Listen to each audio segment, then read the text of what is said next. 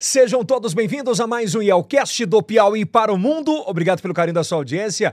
Eu de cara já peço a você para que você dê o like, ative o sininho, se inscreva no nosso canal. É o primeiro podcast em TV aberta para todo o Brasil e para todo mundo via YouTube, tá legal? Lembrando que nós estamos também no TikTok, no Kawaii, no Facebook, no Instagram, procura lá e é o cast, dá essa moral pra gente, o que é muito importante para que você receba esse conteúdo, tá bom? Hoje no episódio dessa semana, um episódio bem especial. Vamos contar a história de um cara que saiu da zona norte da capital do Piauí para ganhar a presidência da Câmara Municipal de Teresina, passando por movimentos estudantis, e é muito interessante falar sobre isso. Antes, Quero falar da Heron, que veste o homem atual. Você encontra em qualquer uma das lojas Noroeste. Essa camisa que eu estou usando é da nova coleção da Adidas que você encontra na Noroeste, espalhadas aí por todo o Piauí, por todo o Maranhão e ganhando o Brasil, tá? E é o primeiro podcast em TV aberta para mais de sete estados, todos os sábados às dez e meia da noite, na terceira temporada, agora com horário alternativo, horários alternativos no domingo, que a gente vai passar durante a, a nossa sequência durante esse, esse ano de 2023. Pedindo a você também que dê uma moral, né? Dá uma moral para os nossos patrocinadores aqui do Yelcast, que aparecem aqui ou aparece aqui como Empório do Zeco. Se você vai comprar, compra dessa galera que nos ajuda, tá? Tá legal? Fica à vontade. Bom, começando mais um episódio 2023, não é a terceira temporada ainda, tá pertinho da terceira temporada, em breve a gente anuncia.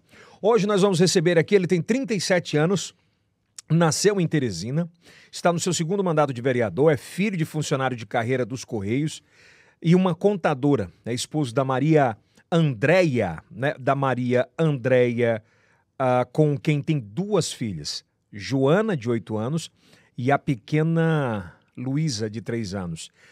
Nós recebemos com uma salva de palmas aqui Enzo Samuel Alencar Silva, de 37 anos. Obrigado pela presença, presidente.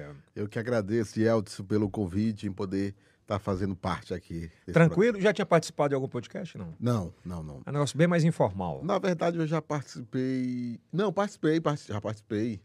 Já, já, peço desculpa. Já? Já. Mas não tem problema. É bom porque são experiências novas, né? Ô Enzo, como é que o menino da Zona Norte, que militou muito forte, muito tempo na, no, nos movimentos estudantis, né? Isso é muito característico, advogado, muito característico ter o advogado. Como é que foi a infância? Como, você, é, você é filho único? Não, tenho três irmãos. Três irmãos. Você é o mais novo? É, tem um mais velho e dois mais novos. Então tu é o do meio. Não, Isso. é o segundo. Sou do meio. É o do meio. Uhum. Você é o do meio. É. Como é que era a infância naquela época? Da Zona Norte ali? Como é que era essa criação? De uma contadora e de um, profissional dos Correios, né? É, na, na, na verdade, é, nossos pais, né? Meu pai e minha mãe, eles sempre é, criaram os filhos voltados para os estudos. Né? Me lembro que muito cedo meu pai e minha mãe saía antes de é, a gente ter o primeiro carro na família, levava a gente a pé para uma escola ali do bairro, próximo à nossa casa, nos deixava lá. Público ou particular? Particular, uma escola de bairro, mas particular. E sempre minha mãe ia buscar quando encerrava as aulas. Então, ali a gente sempre teve uma criação voltada principalmente para os estudos. Meu pai e minha mãe sempre acreditaram que os estudos era a única forma de uma transformação Mudar social. a realidade. Mudar a realidade. Então, todos os filhos eram CDF, não? Oi? Na verdade, sim, sim, sim. Eu sempre fui aquele aluno que, assim, eu estudava ali no fundão, mas sempre tirava notas boas, estudava, né? Sempre era acima de nove, aluno média nove, média dez, era sempre naquela... E teus pais cobravam muito? Sim, sim, eu me lembro que minha mãe, é, antes da gente dormir todo dia, ela ia fazer a revisão da tarefa comigo, estudo para as provas, né? Então, eles sempre cobravam muito a gente no que se dizia respeito aos estudos. Todos homens? Todos homens. Putz. Só é a tua mãe, então? Só, só minha mãe, só minha mãe, exatamente. É, a minha filha mais velha, ela foi a primeira, assim, mulher, foi a primeira neta, né?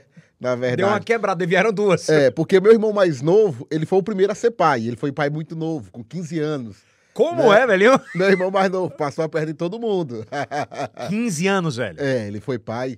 Naquela época, minha mãe ficou preocupada, como eu disse, a preocupação dela era com os estudos. Ali ela achava que Ele o ia- filho dela, o mais novo, ia largar os estudos, né, ia ter que trabalhar de manhã, de tarde, de noite para sustentar uma criança, mas pelo contrário, ele teve ainda mais foco, se formou em direito, assim que nem eu, né? Hoje é advogado. E assim, mas teve o primeiro filho foi homem. Então a primeira mulher veio minha Desculpa, filha. ele tem quantos anos? Oi? Ele- Quando ele teve filho, ele teve 15. Não, sim, hoje. Hoje, 32, 33. Ou então a filha dele tem Oi? 13. Isso, isso, isso. Não, na verdade, o Ah, filho dele, o filho o filho, dele. o filho. Hoje tem 14. 14, desculpa, 14. 13, 14. É.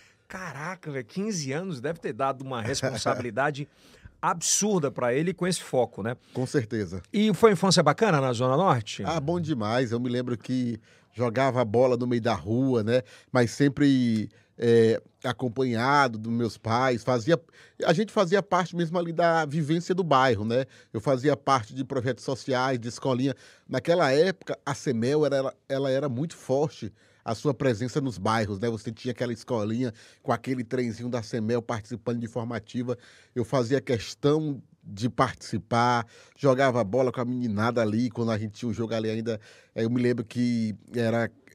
As ruas era com aquelas pedras chamada cabeça de jacaré. Você Que arrancava o dedo pra caramba. Aham. eu, era, eu não era muito craque, acabava sempre chegando, né? Com, a, é, com, a, com as unhas do pé arrancadas, geralmente, mas era bom demais, né? Naquela época, é, jogar peão, hoje as crianças não sabem muito, peteca, jogava com os vizinhos, era Pô, bom demais. tem, tem um muito detalhe, naquela época não tinha WhatsApp, o pai não sabia onde o filho estava com a localização, ge- ge- é, é, é, é, na geolocalização exata e tinha muito essa obediência dos pais, né? Para os pais, é. Tinha, ó, tinha horário pra sair e horário pra chegar. Não ó. era? Tipo, não passe das 8 da noite, não passe das 9 da noite, você já tinha que estar em casa.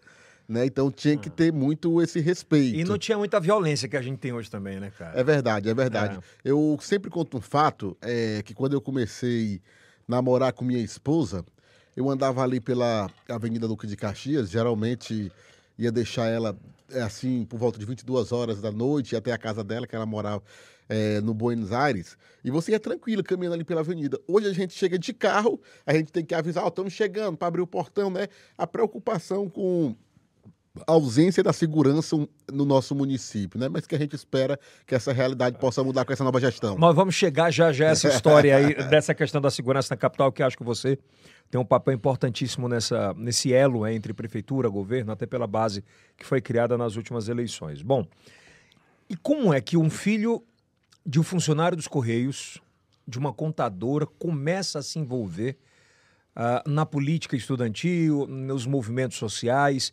O que é que te levou a isso, já que tu tinha uma, uma vida muito tranquila, acredito eu, estável financeiramente? O que é que te leva a isso? É, e Eldes, na verdade, para quem não sabe, eu, morrei, eu morei ali na rua da saudosa Trindade. Uhum. Ela era minha vizinha, né? E eu via muito ela fazendo política, ela como referência, todo mundo.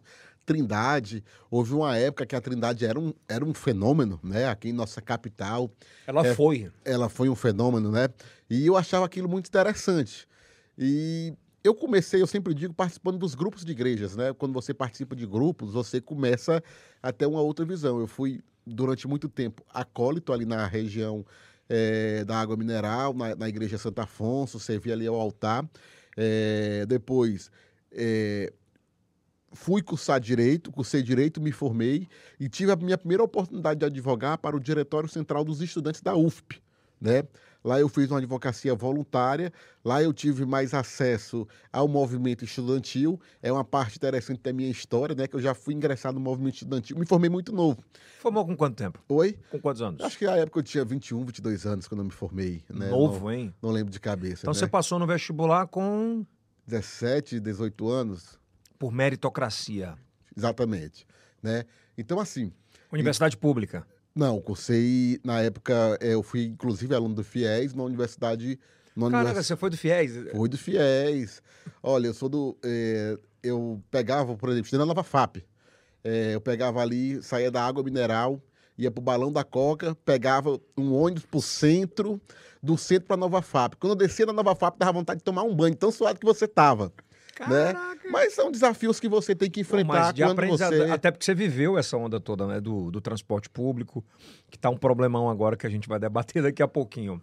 Então, com 17 anos, você passou, se formou com 21 e fez essa advocacia voluntária. Sim, comecei. Porque eu sempre tinha a ideia, se eu é, principalmente porque fui aluno também do FIES, eu tinha essa ideia é, de que eu me formei ali, eu tinha que trazer um retorno para a sociedade. Mas quem te contaminou para a política foi a Trindade ou foi eu tinha uma grande referência pela Trindade, mas à época minha esposa, ela estudava na Universidade Federal do Piauí, fez parte do CA, fez parte do DCE, e ela que de uma certa forma me levou para a política. Ela é que é a política? Exatamente. ela já foi candidata? Ela não foi, mas para quem não sabe, é ela que coordena todas as minhas campanhas.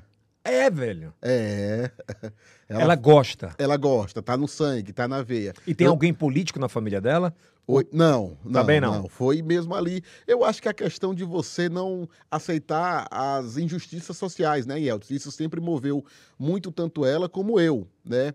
Eu não aceito qualquer tipo de injustiça. Então, isso sempre me comovia, principalmente depois que eu me formei. Eu via, eu via por exemplo, quando eu comecei a advogar a primeira vez é, na UFP, foi quando queria tirar ali o, as pessoas é, ambulantes que vendiam lanches, tiravam xerox, porque elas estavam a título precário lá, não participaram de um processo licitatório, queriam tirar ela, a gestão da época. E eu achava aquilo muito injusto. Pô, são pessoas que estão aqui há 20, 30 anos, pessoas já de uma certa idade que não vão ter condição de arranjar outro emprego. Não é justo porque não participou de um processo licitatório tirar essas pessoas agora, já que não havia qualquer tipo de vício. Então ali foi minha primeira causa, o Diretório Central dos Estudantes da UF, da UFP, consegui ganhar essa causa, fui ganhando projeção no Diretório Central, ganhando respeito. De... Que é uma causa justíssima, né? Vamos lá. Vamos... Pô, Eu são... me lembro na época da confusão você imagina um, um, cidadão de 60 anos que fazia fotocopiadora, como é que o cara a vida ingressa? Toda. Como é que ele ingressa novamente no mercado? Né? É, é muito complicado. Depois eu tive uma grande causa na UFP, que a UFP ela jubilou mais de 3 mil alunos. Para quem não sabe o que é jubilar, é você cancelar a matrícula do aluno, né?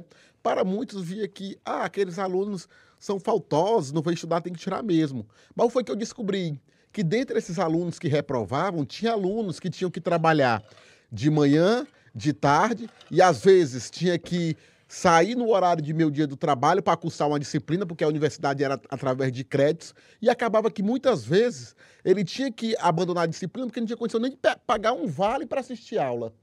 Então, eu também comprei essa briga, conseguimos reintegrar esses alunos. Os 3 mil? Oi, conseguimos reintegrar os 3 mil alunos, porque nós mostramos um vício no edital. Hoje tem pessoas que são formadas em medicina que me agradecem, em engenharia, né? Então, isso faz parte da minha história, da minha trajetória. Eu só quero mostrar que eu nunca aceitei as injustiças, né? Então, eu sempre trabalhei para mudar essa realidade de injustiça. Então, acho que esse sentimento dentro de mim, dentro da minha esposa, foi com que fez que a gente ingressasse na política. Eu hoje faço política principalmente pensando em que a gente pode ser um agente transformador, principalmente da nossa sociedade. Bacana. Então, assim, é, é, esse movimento político mesmo se deu dessa união sua e da sua esposa, né? Praticamente Sim, foi ela isso. que me colocou na política. Teu pai era ele era militante de alguma coisa? Meu pai era militante comunitário dentro do, dos bairros, né? Já... Ele já era militante. É, fez de parte. Qual era? Lá da água mineral. Ele Sim, fez... mas qual, ele, é, qual... Não, ele não era de partido. Mas ele era esquerdista. Eu diria que meu pai, ele seria... Fosse hoje. É, centro-esquerda. Centro-esquerda. Uhum. Então, assim, ele gostava de eleição de bairro, de participar, de é. paliativo. Eu me lembro que, à época, ele fazia parte de um grupo político no bairro e a Trindade fazia parte de outro grupo. Era né? então... oposição a ela, Léo? Ou caminhavam juntos? Caminharam juntos e chegou a ser oposição a ela, mas ela sempre foi a referência política do nosso bairro. Tanto é que quando eu fui candidato a primeira vez, quem tinha a maior votação no bairro era a Trindade. Então, quando eu fui candidato a primeira vez, não fui eleito, mas já tive uma votação maior do que ela dentro do bairro. Quantos votos na primeira? Tive quase mil votos só na água mineral. Caramba! E voto de. E detalhe, né? Campanha para vereador às vezes é mais difícil que campanha para deputado. Ah, é dificílimo, porque você chega numa casa, vamos supor, tem cinco pessoas, você quer ali convencer aquelas cinco pessoas a acreditar no seu projeto. Mas você convenceu um e a outra. Não, pai, eu tenho um amigo que é candidato, eu vou votar nele porque eu defendo o projeto nele. Não, eu tenho meu tio também que é candidato. Então, é um voto muito disputado, o voto de vereador. E aí, na primeira, deu vontade de desistir quando. Deu vontade de desistir quando eu, pedi, quando eu pedi o primeiro voto e recebi o primeiro não.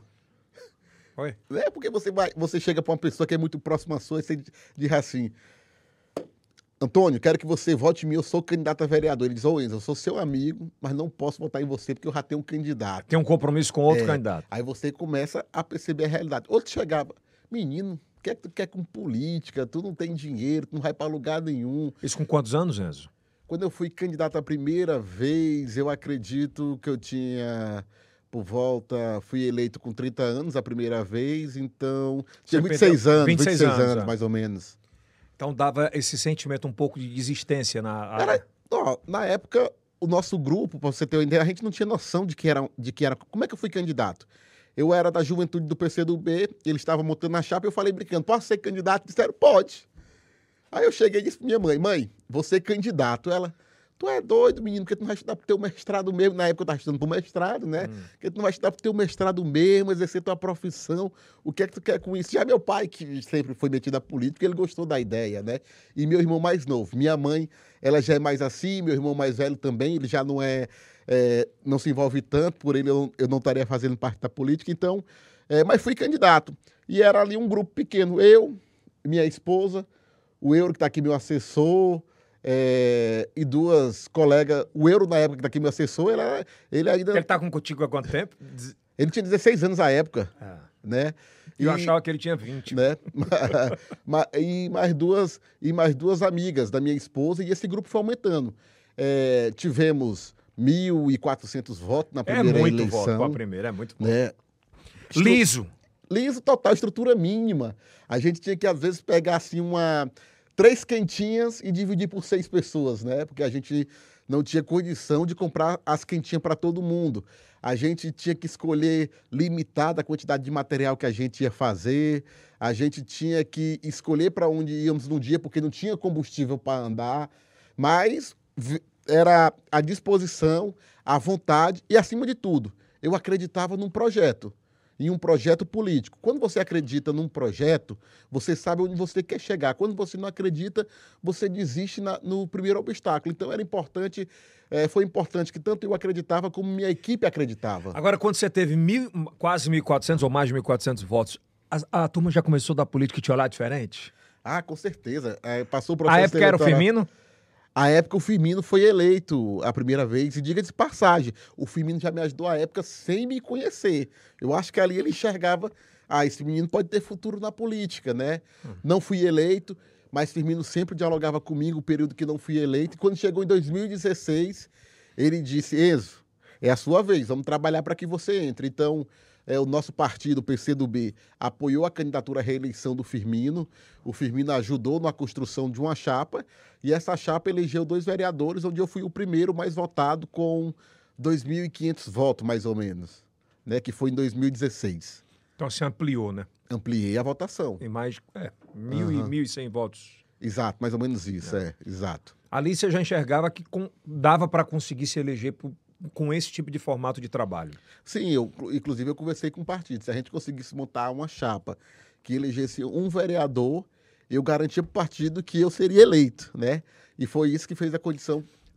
Passando por essa primeira, por que é que todo mundo, por exemplo, eu conheço muita gente, por exemplo, do jornalismo que ele tem um certo destaque na televisão ou no rádio e a primeira intenção é se candidatar a vereador. E quando ele vai para as urnas, a popularidade que ele tinha no veículo de comunicação, isso não converte para votação. Você que é um cara que, que estudou muito sobre isso, por que é? Olha, é porque todo mundo tem um ponto de partida, Yeltsin. Mas o ponto de partida, ele não quer dizer como você vai chegar no final do processo. O saudoso Firmino, ele sempre falava, olha, um processo de eleição não é uma corrida de 200 metros que você sai arrancando, é uma maratona. Que você não importa como você larga, importa como você chega. Às vezes tem pessoas que são as chamadas estrelas ali, né? Exatamente do, da nossa televisão, né? Estrelas do nosso meio. Ele tem um ponto de partida com várias pessoas. Mas ao longo do processo da eleição, ele não consegue concretizar essas pessoas em torno de um projeto né? E já tem pessoas que saem do zero e conseguem convencer e concretizar pessoas em torno de um projeto. Eu acho que esse é o principal ponto. O que dá mais voto é ser conhecido ou ter serviço prestado ou mais próximo do. Tem que, hoje é uma série de fatores. Você Acho tem que, que, é, ser, é, andam, andam que- juntos, né? você tem que ser conhecido, você tem que ter serviço prestado, você tem que ter capacidade de chegar até as pessoas. Então é uma série de fatores. Eu acho que hoje o eleitor ele está muito exigente e correto. E essa mesma exigência que o eleitor faz no processo eleitoral é importante depois que ele eleja que ele faça também para acompanhar o trabalho do seu representante. Esse enfraquecimento ou aspas a extinção do PCdoB aqui, né, com todas essas situações, extinção que eu falo é pe- pe- pelo número de vagas e tal. É, quando é que se dá esse processo dessa migração para outra sigla? Bem, é, primeiro registrar aqui, eu tenho todo o meu carinho e apreço pelo PCdoB, foi o partido que me formou, foi aonde eu fiz parte na minha juventude, é, mas aconteceu quando? Por exemplo, o partido decidiu marchar com o Firmino no processo de 2016. Em 2020, o partido estava caminhando para não apoiar o saudoso Firmino Filho. E numa conversa com os dirigentes do partido foi que eu coloquei, olha, eu não tenho como deixar de apoiar, primeiro, o Firmino, que é um grande prefeito, que tem um grande trabalho, e é uma pessoa que vem contribuindo muito com o meu trabalho também. Então, agora é a hora que ele mais precisa de mim no processo eleitoral. Então, Gratidão? eu não posso abandonar ele. Gratidão. Né?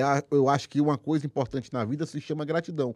Como é que o Firmino sempre foi uma pessoa que me orientou durante o meu mandato, que ajudou, sempre teve Enzo, eh, foca nisso, e na hora que ele mais precisava, que era no processo eleitoral, ia abandonar ele. Então eu falei pro partido que eu não tinha como. Então, esse processo, como o partido não foi com o Firmino, e eu disse que iria marchar com ele, acabei tendo que sair do PCdoB. E fu- Ali, ali você foi chamado de quê? Oi? Ali. Não, eu acho que foi uma saída tranquila, eu acho que todos entenderam.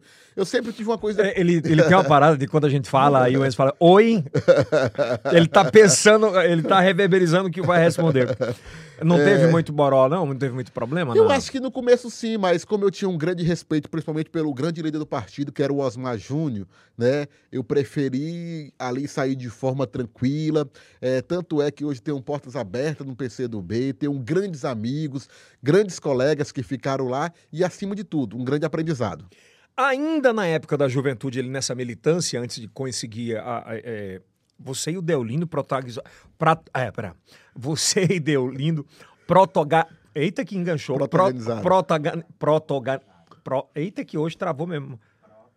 Obrigado, Will. Protagonizaram cenas marcantes né, nessa luta é, pelo, pelo acesso né, ao bilhete para os ônibus, enfim.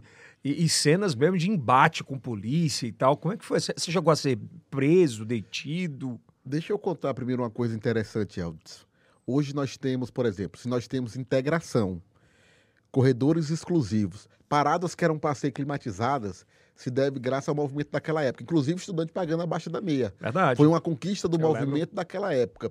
É, por exemplo, naquela época eu tinha um colega de universidade que ele morava no Porto Alegre. E ele pegava um ônibus do Porto Alegre ao centro Hum. e do centro para a UFP ele ia de pé, porque ele não tinha como pagar a segunda tarifa. Hoje não.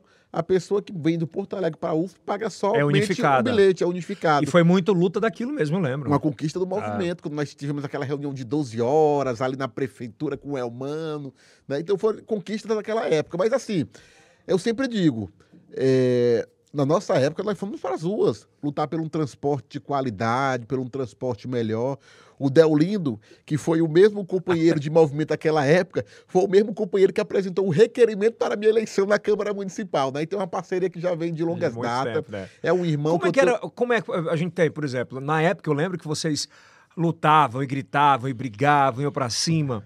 Diferente desses movimentos que aconteceram nos últimos, nesses últimos meses no- em Brasília, né, que era um tal do quebra-quebra por completo.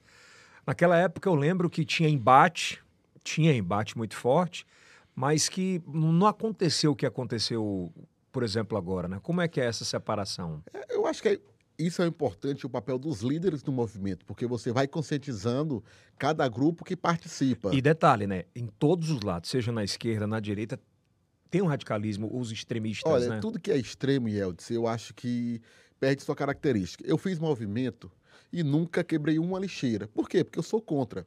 Eu sou convicto de que meu direito se encerra quando começa o direito de outro. Aham. E nós precisamos entender isso. Nós podemos nos manifestar? Podemos. Podemos reivindicar? Podemos. Mas nós temos. te- precisamos saber quais são os nossos limites e onde começam os direitos de outros, né? Então, havia esse respeito, realizávamos manifestação, íamos para ruas, mas na busca de conquistar algo. Não íamos para a rua só por ir ou para fazer quebra-quebra, não. Nós íamos para defender os nossos direitos e o interesse da nossa qual, população. Qual foi a pior noite? Eu acho que a pior noite foi quando tivemos alunos que perderam visão, é, com bala de boa. Mas me lembra, lembra para a audiência qual foi esse episódio, por quê? É, eu, nessa época, eu acho que foi o dia que eu não fui. E quando eu cheguei já no encerramento do movimento, nesse dia, a Frei Serafim estava praticamente acabada. É, alunos que foram perderam a visão por causa de bala de borracha. Racha, lembro. Alunos arrastados pela Frei Serafim muitos alunos que foram detidos foram levados para a central de flagrante. Eu acho que a, aquele dia foi um dia muito tenso para o movimento. E foi um divisor de águas em relação ao respeito a esses movimentos? Excederam na época? Olha, o que é que eu posso dizer, Elton? Nós tivemos em 2013 o chamado Vem para a Rua a nível nacional, né? Uhum. Mas eu sempre costumo dizer que o Vem para a Rua, na verdade, ele começou aqui em Teresina, esses movimentos nacionais de manifestação, que aqui em Teresina começou em 2011, 2012. Eu acho que foi um divisor de água para o movimento, porque nós saímos com grandes conquistas naquela época, né? Houve esses entraves, quero registrar aqui e deixar bem claro, embora na época eu tenha sido detido, ter acontecido esses fatos é, do movimento com a polícia militar, eu acredito na instituição, eu acredito que ali foram atos isolados, né? E deixar sempre isso bem claro. Quando alguém usa isso, por exemplo, para te magoar ou para te ofender, eu já vi algumas declarações é, na imprensa, de, principalmente escrita, algumas vezes o cara vai, te, vai fazer uma referência a você e ele procura trazer isso. Pelo, pelo contrário. Te faz... dá mais ó. Sabe, Yeldis, isso me dá mais orgulho, faz parte da minha história, sabe? Ah. Eu vou poder olhar para minhas filhas, para as novas gerações dizer, olha, eu não fiquei em WhatsApp, eu não fiquei em Facebook. Participei da mudança. Eu não fiquei em Twitter. Eu queria a mudança, eu fui participar da mudança. Porque, Yeltsin, hoje nesse mundo das redes sociais, é muito fácil você tecer críticas e comentários. Agora é difícil você ir para a rua, ponta, é. você cobrar. Por exemplo, lá na Câmara, Todo dia a gente cobra a questão do transporte, a gente exerce nosso direito de vereador, a gente já fez CPI, já fez audiência pública, já fomos no CETUT, já fomos na S-Trans, já realizamos remanejamento de orçamento para S-Trans para investir no transporte, mas às vezes as pessoas não acompanham e elas querem ficar só criticando e nada fazem para mudar a realidade. Eu sou ciente do trabalho que eu faço, eu sou ciente do trabalho que o Deolindo faz, do que os outros vereadores fazem, e uma coisa eu me orgulho eu tive coragem de ir para a rua e lutar naquilo que eu acreditava. Faria novamente? Faria novamente, se fosse preciso. Com respeito às instituições? Sempre o que é que eu sempre digo, Yeltsin? É, a pessoa pode ser de esquerda, pode ser de centro, pode ser de direita. O perigo é o extremo, quando você não respeita mais as instituições, quando você não respeita a liberdade de imprensa. Então, isso que é o perigo. Independente da sua posição ideológica, o importante é o respeito à Constituição, às instituições, à liberdade de imprensa, e isso tem que prevalecer. Por exemplo, Estamos comendo um queijinho aqui, por isso que tá bom. Quando a gente falou de, sobre liberdade de imprensa, sobre liberdade de, das redes sociais, você uh, se fala agora no marco regulatório sobre as redes sociais, sobre a, a, mídia digital em especial. Pelo que eu entendo, não que se proíba de falar, mas que se responsabilize pelo que você fala. Você é favorável a esse, esse marco regulatório? Yeltsin, eu sou totalmente favorável e defensor da liberdade de imprensa. Agora, se as redes sociais, a internet, ela não pode ser uma terra sem lei. Se eu quero falar de alguém, eu tenho que responder pelo meu ato. Se eu cometi um crime dentro das redes sociais, dentro da internet, eu tenho que responder pelos meus atos. Quantas reputações não foram destruídas e, na verdade, não se tratava de fake news?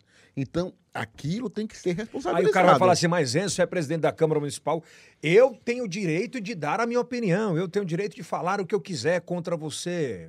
Olha, você pode tecer comentários, criticar a forma de atuação do presidente, a forma como o vereador está atuando, mas quando você, por exemplo, pegar e imputa um crime a mim, você tem que ter provas né? Já pensou se todo mundo sair imputando um crime ao Yeltsin? Rapaz, o Yeltsin cometeu isso, cometeu aquilo e não comprovar. Né? Então, Daqui que você junte as cinzas. exatamente. É como eu disse, o direito de outro termina quando começa. O meu direito termina quando começa Então, o direito como, de outro. como advogado, você, não estou falando nem como mais ah, como político e presidente da Câmara Municipal. Como advogado, você é completamente favorável a esse marco. Eu acho que nós, todos nós temos que ser responsáveis pelos nossos atos, Eldis. Eu penso assim. Se no dia a dia, na vida, aqui também na vida real, eu, eu pratico algum ato, eu tenho que ser responsável pelo aquele meu ato. É, e isso tem que acontecer, viu, gente? Porque o que a gente viu aí nos últimos dois anos, ah, nos últimos quatro anos em especial, mas nos últimos dois anos, isso afunilou muito, né? Assim, de. Parece que existe uma, uma, uma fábrica de rasgar reputações, né? É, exatamente. Parece que é tudo arquitetado, tudo planejado. Então, a gente precisa debater. Lógico, precisamos debater, discutir profundamente isso e tomar medidas que não venham a cercear. Mas tu é, O- tu é a- daque... Desculpa, desculpa. É, tu é daqueles que recuam ou tu vai para o enfrentamento e processa ali, falou, agora vai ter que. Olha, eu nunca cheguei a ter que processar, né? Eu acho que eu sempre peguei pancada, você vai pegando, é natural quando você é uma pessoa pública. É, quando eu tenho um foco, eu não me preocupo com aquilo, né? Meu foco não é isso, meu foco é chegar bem aqui. Então, faz parte do processo. Mas tem pessoas que querem processar. É, mas né? você falou que tem que procurar, assim, cada um tem que responder. E também não seria uma forma, muitas vezes. Não, seria, mas às vezes, Elton, é, eu, eu aprendi uma coisa: você tem que concentrar esforços Naquilo naqui- que vale. naquilo que vale a pena, Verdade, né? verdade, Quando eu sei que, por exemplo, como você contou, ah, tem gente que pega e quer usar a tua história para lhe prejudicar. Não, aquilo em nenhum momento vai me- é, me deixar menor. Pelo contrário, ele faz é me engrandecer, porque eu olho para ali, poxa, eu fiz parte dessa história. E é bacana você falar sobre isso, sabe? Assim, poucas vezes, assim, alguém. Poucas vezes alguém tem coragem de falar da forma que você falou e falar que foi um posicionamento que mudou a realidade de muita gente hoje. Não, que sim. pega ônibus, que, que consegue é, sair da onde você saía e vir para cá e pagar menos, que é muito mais caro do que era antes. É. Tem esse detalhe também, né? Exatamente. E hoje, isso me dá a propriedade de poder discutir o sistema de transporte público de Teresina. Porque eu não tive reivindicando transporte somente quando eu me tornei vereador, mas sim lá desde 2011, desde a minha época do movimento estudantil. Eu me lembro que eu era daquela época que se a passagem aumentava, a gente ia acampar na frente Serafim e saber o porquê estava aumentando. Hoje, de 0 a 10, qual a sua nota? Para o quê? O transporte público? De 0 a 10, 3. 3? 3. E Elton, vamos lá. Aí tá reprovado. né? Oi? Mas a gente tem.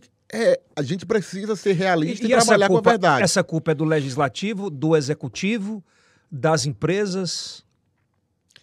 Eu acho que primeiro, antes da gente procurar o culpado, a gente tem que tentar resolver o problema, é o que eu sempre digo. A população hoje que está sofrendo com a ausência de transporte, ela não quer mais saber se a culpa é do CETUT, se a culpa é da prefeitura, se a culpa é do legislativo. Ela quer que tenha um sistema de transporte, Eldson. Ó, você chega, tem pessoas que chegam seis horas numa parada de ônibus da manhã e da 8 horas da manhã não conseguiram pegar um ônibus ainda para ir ao trabalho. É inadmissível. Nós temos um modelo de sistema de transporte em nossa capital. Eu sei que discutir transporte, mobilidade urbana não é fácil. Toda grande capital passa por seus problemas. Mas o problema é que aqui em Teresina não estão, é, está sendo tomadas decisões. Por exemplo, é, de um lado a prefeitura diz que os empresários não colocam, não colocam os ônibus para rodar. Se não está colocando, a prefeitura pode romper o contrato. Pode. Contratar, contratar novas empresas. Pode, se ela está dizendo que está errado os empresários, ela rompe o contrato, porque está lá na previsão do contrato. Ah, mas se não rompeu, existe uma dívida que os empresários alegam que é o subsídio. Quando eu faço a defesa do subsídio, tem muita gente que vai vir e vai criticar. Olha, o Enzo está defendendo dinheiro para os empresários e nem sabe para que serve o subsídio. E para que serve? Essa que é o subsídio, ele custeia a segunda passagem da integração para quem não tem condição Que é de pagar. aquela luta de vocês lá atrás. Isso. Ele custeia a diferença da tarifa social para a tarifa técnica. Enzo, o que é isso? Chega no começo do ano, você te apresenta, olha, a tarifa vai ser 7 reais, mas a prefeitura diz, não, eu quero 5 reais, que o povo não tem condição de pagar 7. Essa diferença de R$ reais é o subsídio que vai custear. Vai subsidiar a gratuidade do sistema, subsidia também a meia para o estudante. Ou seja, se não tiver subsídio, a tarifa se torna mais cara, o sistema de transporte se torna mais caro. Então, Como é que os empresários vão rodar se a prefeitura não está pagando subsídio? Agora, Enzo, por exemplo, você acha que isso é de inteira responsabilidade da gestão do doutor Pessoa nesses últimos Não, dois anos? não. Ou é isso? Ou é um acúmulo que estourou agora? Inclusive, o saudoso Firmino, ele assumiu que houve erros no sistema, no sistema que foi implementado. Ele estava contratando uma consultoria para fazer um novo estudo. E o problema do transporte, ele não é só um problema, Yeltsin, de Teresina. Aqui nós estamos vivendo uma grande crise. O que é que é importante? Você concorda comigo que a saúde é um serviço essencial? Total. Ela recebe financiamento do governo federal. Você concorda comigo que a segurança é um serviço essencial? Sim, Ela óbvio. recebe subsídio do governo federal. Segurança não recebe muito ainda. Oi, não recebe muito, mas recebe. Né? Existe esse pacto. E o transporte né? não. E o transporte não recebe. É. A educação. Vamos tirar a segurança, vamos botar a educação. Educação é um serviço essencial. Recebe recurso do governo federal. Por que o transporte não pode receber? Porque não pode ser ali um pacto município, estado e governo federal.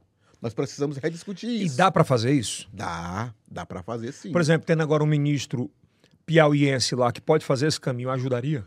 Ajudaria. O próprio governador Rafael, ele quer investir recursos no transporte público, mas ele precisa ter a certeza, se ele investindo, ele vai ter uma boa gestão para se resolver Ou esse vai problema. cair no bolso dos caras, né? É. Exatamente, também não pode. Você chegar, você aplicar dinheiro e cair Porque só no bolso dos empresários. Ficou muito essa parada de dizer assim: não caiu dinheiro para o ônibus. É, Aí não, cai o problema não. pro prefeito. Aí o prefeito vai pagar. Na verdade, o que, é que eu quero dizer, Yeldes? A decisão que o prefeito tomar, Hum. a Câmara estará participando ativamente. O que nós queremos é que se tome uma decisão para tentar resolver o problema do transporte.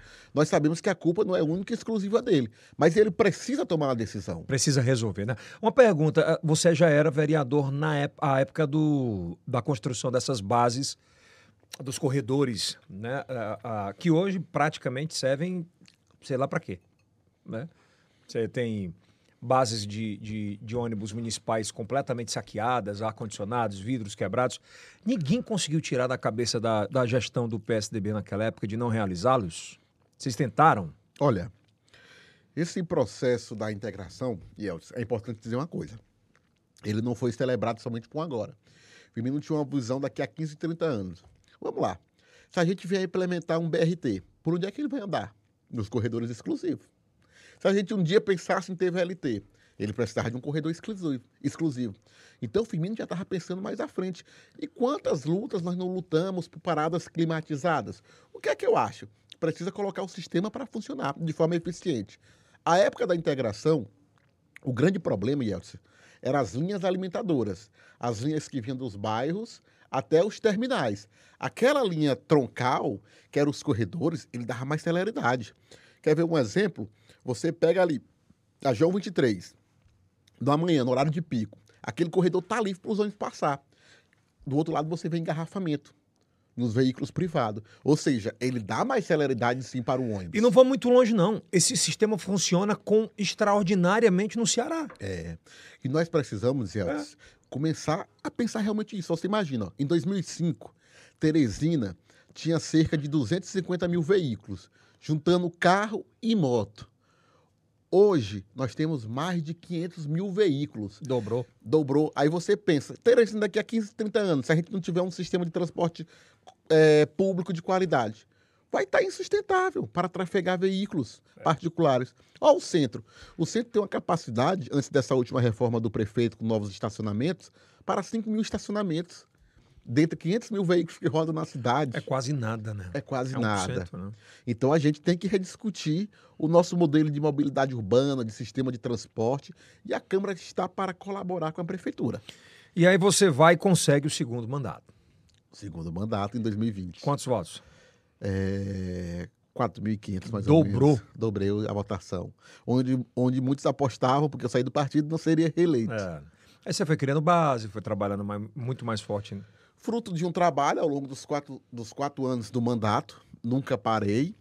Fomos criando base e a vereança, de uma certa forma, permitiu que a gente chegasse ao maior alcance de pessoas. É, tem um, é, falam muito nos bastidores que você é um cara muito cumpridor de, de, de acordos, de muita honradez, de muito respeito por tudo que construiu e que não costuma virar. No popular a gente fala de virar casaca, né? De... E tinha muito essa correlação entre você e o ex-presidente Jeová. Né? Uhum. Falavam muito que, e falam ainda muito, que é, você seria. Ah, não, ele quer o menino do Jeová, ele vai botar, vai segurar. E o que a gente tem percebido nesses últimos acontecimentos, que não. Que completamente você tem vida própria, pensamento próprio e determinações e situações suas. É, é isso que a população tem que entender? Não, sim. Primeiro dizer que o Jeová é um grande amigo. Foi um grande presidente daquela casa, tem um grande respeito, é um grande político. E ele mesmo chegou para mim: Enzo, não se preocupe. Eu sei, a gestão agora é sua. É você que dá o tom. Ele até brincava: ó, eu não vou ser que nem aqueles prefeitos em alguns municípios, o cara elege, o cara quer mandar. Mas por que você? Oi? Por que você? Oi? Eu vou ficar falando agora. Mas por que você? Pronto. É, Yeltsin, é, lá se percebeu dentro da Câmara que eu era aquele cara que tinha uma boa relação, um bom trânsito, seja com, com qualquer partido, seja com o vereador da situação e da oposição. E sempre os vereadores querem pessoas que possam é, agir com altivez e possam honrar com seus compromissos. E todos enxergar, pô, o Enzo é um menino sério, o Enzo é um menino do bem, o Enzo é um menino bacana. Então eu fui conquistando todos. Não que não tivesse outros nomes preparados, né? Mas isso foi conquistando, envolvendo toda a casa. E Jeová também, como presidente, percebeu isso. E a Câmara ela, de uma certa forma, depois da primeira eleição do Jeová, todos nós queríamos sempre presidentes que fossem independentes. Independentes em que sentido? Que fosse Câmara Municipal, que representasse o povo e que também pudesse contribuir com a gestão do município, mas que atuasse de forma independente quando fosse necessário. E todos enxergarem em mim aquele perfil. E isso permitiu que eu chegasse até a presidência da casa. Eu aposto principalmente, primeiro, no Nosso Senhor lá de cima é. e na boa relação com todos os colegas. Hoje você é completamente independente. É obrigatório o presidente da Câmara ser independente, porque é um poder, a própria Constituição já fala. É, os poderes são independentes, mas harmônicos entre si. Mas eu sempre digo, nós estamos aqui para ajudar a construir uma Teresina melhor. Aquilo que for bom para Teresina, nós estaremos apoiando, apoiando, mas não, nunca vamos nos furtar dos debates é, que forem necessários. Nesse bate-papo eu entendi muito que você tem projeto. É, na minha cabeça, o que eu entendi é que você tem cada fase da sua vida projetado o que você vai fazer.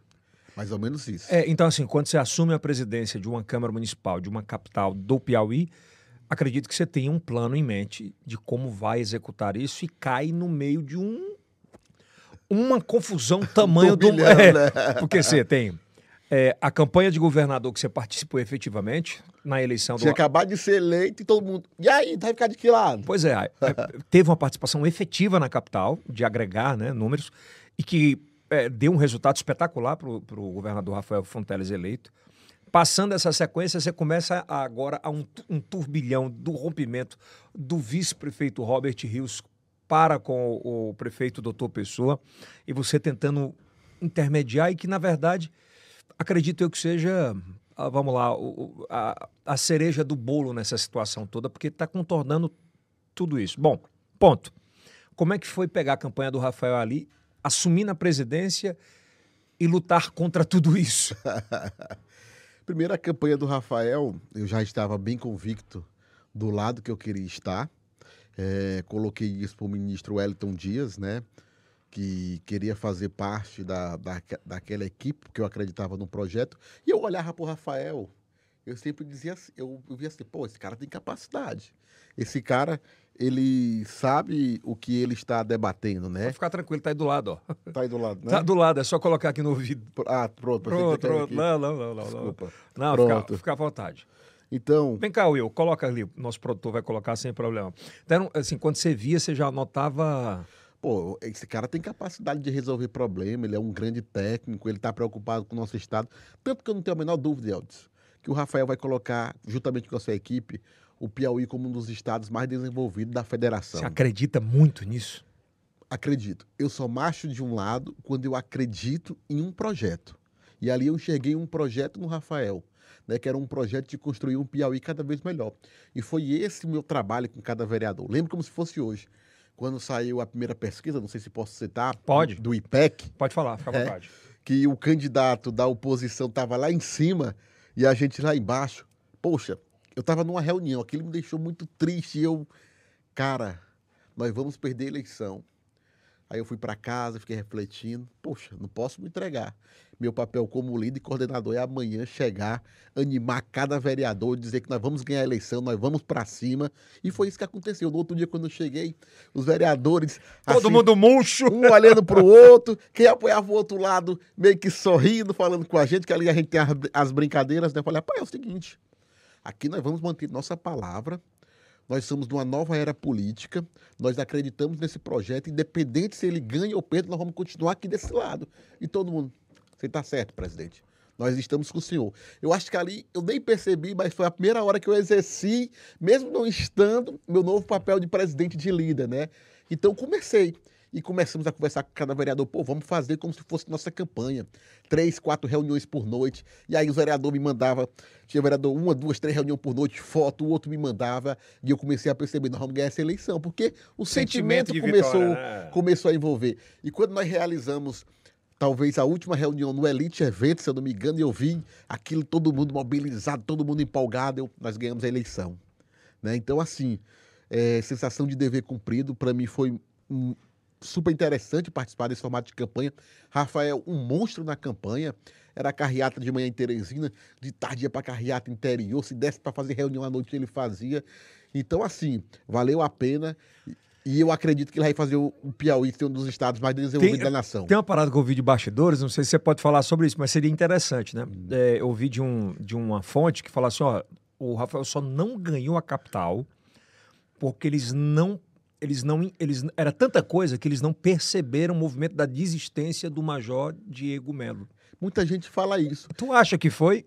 Eu acho que esse foi um dos motivos e também porque Mas estava tudo pronto para ganhar? Aqui na capital, vocês trabalharam para ganhar na capital. Trabalhamos para ganhar, mas deixa eu dizer, eu conto como um empate técnico. Por quê? Primeiro, 23 mil votos é muito pouco. Segundo, terminamos a eleição e o Rafael ainda não era conhecido pela uma boa parte da população teresinense. Ou seja, quem foi conhecido, proporcionalmente, ele teve mais votos. Se ele chegasse a ser conhecido pelo maior número de pessoas, com certeza nós, estaríamos, nós teríamos ganhado aqui em Teresina. Eu tenho percebido, Enzo, que a tua gestão já nesse início, ela trata muito com o digital. Hum. Essa proximidade, assim como o Rafael tem machado também no digital.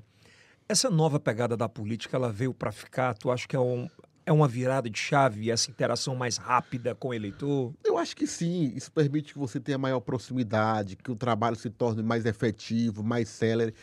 Olha um dado que eu torno interessante, ó. Deixa eu dizer. A pessoa que hoje tem um celular, tem um WhatsApp, ela passa numa rua, ela vê um buraco, ela tira uma foto, bota no grupo do WhatsApp, manda para o vereador, manda para o deputado, e na mesma celeridade que ele identifica o problema que ele tirou uma foto, ele quer uma resposta. É. Mas nós sabemos que não é assim. Então, quanto mais você poder se modernizar, é, investir nessas soluções digitais, melhor ainda e torna isso cada vez você mais próximo do cidadão. Você quer criar novos canais de comunicação na Câmara Municipal? Sim, com certeza. Do digital? Sim, é importante. A gente quer é, fazer um site mais sofisticado, que tenha mais interação com o cidadão teresinense, é, nossas redes sociais, que ela possa ser mais dinâmica. Tudo isso é importante é, para essa nova era da política que nós vivemos. Nós, nós tivemos dois casos especiais nos últimos 20 dias aqui na Grande Teresina. E quando eu falo Grande Teresina, eu falo também sobre Timon, que acaba que interage completamente sobre isso. É, um, o primeiro fato que eu queria abordar é o fato daquela criança que foi atropelada em um em um condomínio em Timon, numa noite de aniversário, numa segunda-feira, e que eu tive uma informação de bastidores que, que você, como presidente uh, da Câmara Municipal de Teresina, pretende solicitar ao Executivo e também ao Legislativo um, um indicativo de lei ou um projeto de lei, não sei como vai ser isso, mas que criem barreiras e... em playgrounds infantis em Teresina, que novos é, que novos condomínios só possam ser construídos se procede essa informação? Procede, já estamos fazendo esse estudo, né, inclusive analisando projetos em outras cidades é, do nosso país, porque a gente nunca faz uma previsão de um acidente como esse.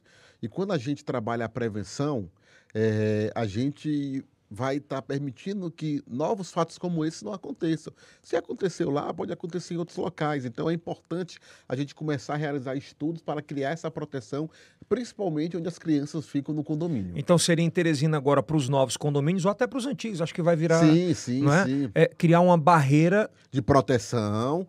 Vamos chamar os condomínios para discutir, vamos chamar a prefeitura municipal para discutir, para que a gente possa apresentar esse projeto da melhor forma possível. E seria espetacular, viu? Se isso acontecer é, de forma, de fato, isso será espetacular. A gente vive agora também uma grande tragédia do que aconteceu uh, na Universidade Federal do Piauí, é, com um feminicídio, um assassinato bárbaro que repercutiu em todo o Brasil. O que, que a Câmara Municipal, como, como a Casa do Povo, pretende fazer nessa volta agora? Porque isso não pode ficar impune, né?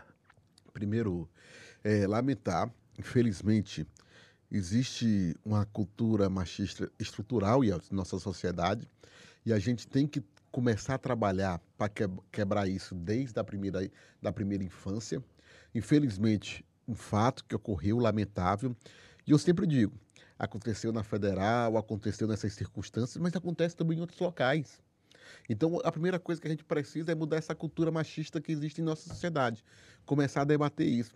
Assim como realizar audiências públicas para ver que mecanismos nós podemos criar para evitar fato, que fatos como esses aconteçam, acontecendo que se identifique, identifique rápido, que se puna o agressor de forma dura a rigor da lei. O doutor Chico Lucas agora disse que pretende adotar o protocolo, o mesmo protocolo da Espanha, no caso que... Que permitiu que fosse... A prisão do Daniel Alves. Daniel né? Alves. Pois é, você acha que é possível... Por exemplo, ele fala no estado do Piauí, sai primeiro vai que a capital consegue sair? Não só o Piauí, importante que Teresina possa sair como primeira, né? Quero aqui parabenizar o nosso secretário de Segurança, Chico Lucas, pela iniciativa e dizer que a Câmara Municipal de Teresina está à disposição para ser parceira, inclusive para travar esse debate. Mas tu pretende fazer alguma coisa isso já na volta? Sim, com certeza. A gente vai fazer, fazer indicativo para que possa ter nas casas de shows aqui em Teresina, nas boates, a gente já começar essa discussão. A gente tem uma grande profissional que é assistente social, que a gente trouxe para nossa equipe na Câmara, que é a Marcelane, que foi secretária na gestão do saudoso Firmino Filho, que a gente já está trabalhando nesse sentido. Em um projeto possível para 2024, para a Prefeitura, uh, o projeto que você marcharia seria o projeto que a cabeça fosse uma cabeça maior, Rafael indicando, ou o doutor Pessoa indicando? 2024 nós vamos discutir no momento necessário. A preocupação agora é com a cidade. Ah, sabia que ele era. Não fala de política agora. Eleitoral não, 2024, 2024.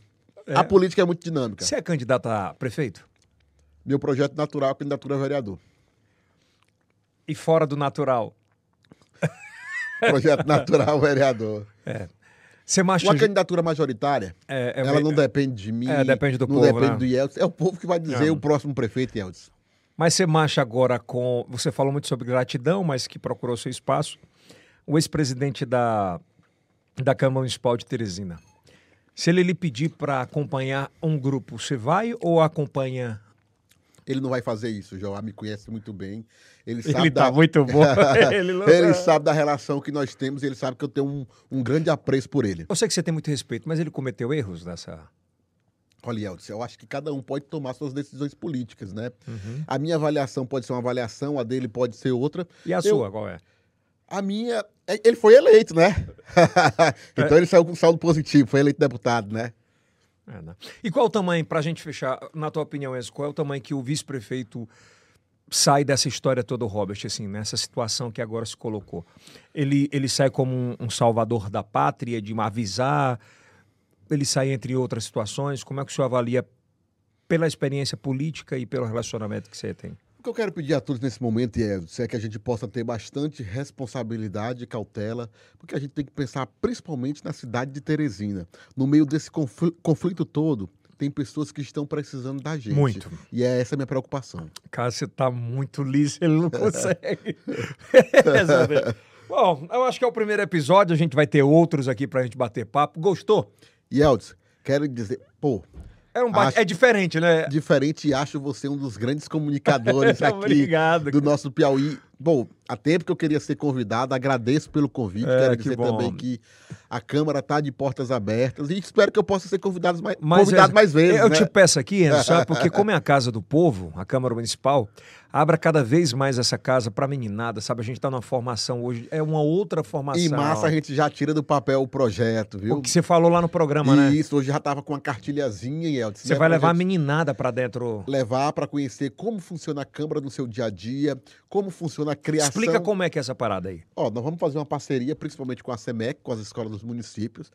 As crianças vão vivenciar ali um dia na Câmara Municipal, vão saber como é que funciona a parte legislativa, como se cria um projeto de lei, de quem é a iniciativa. E o mais interessante, ao final, a criançada vai poder ali numa caixa, não sei, dar essa sugestão, que projeto eu quero para minha Teresina? Pô, e eu vou entregar aquilo ali para os vereadores. Vai que tem um puta Vai que de um tem. projeto, E né? aí eu faço questão de chamar a criança que é para olha, esse projeto está virando lei porque você apresentou aqui Massa. na Câmara Municipal. E você se aproximar da comunidade. Demais. Ah, é verdade. Obrigado, Enzo. Espero que você tenha gostado. Demais. Queijo muito bom, viu? Pois é, a próxima vez eu tenho que trazer mais um quilo de queijo. Esse é o primeiro episódio de muitos. A gente vai falar muito sobre política nesses próximos, nesses próximos meses, né? talvez no próximo ano. Mas quero agradecer o Enzo, presidente da Câmara Municipal de Teresina, agradecer a você pela audiência. Lembrando que em breve, a partir de março, a gente apresenta o projeto Estação I, Estúdios Criativos. Em média, nós vamos ter durante a semana de 10 a 12 podcasts sobre vários assuntos, com vários apresentadores, e é isso que a gente quer para levar para o digital, tá bom? Então, aqui na próxima, você assiste o próximo episódio. Obrigado pelo carinho da sua audiência. Isso é o Cast do Piauí para o Mundo.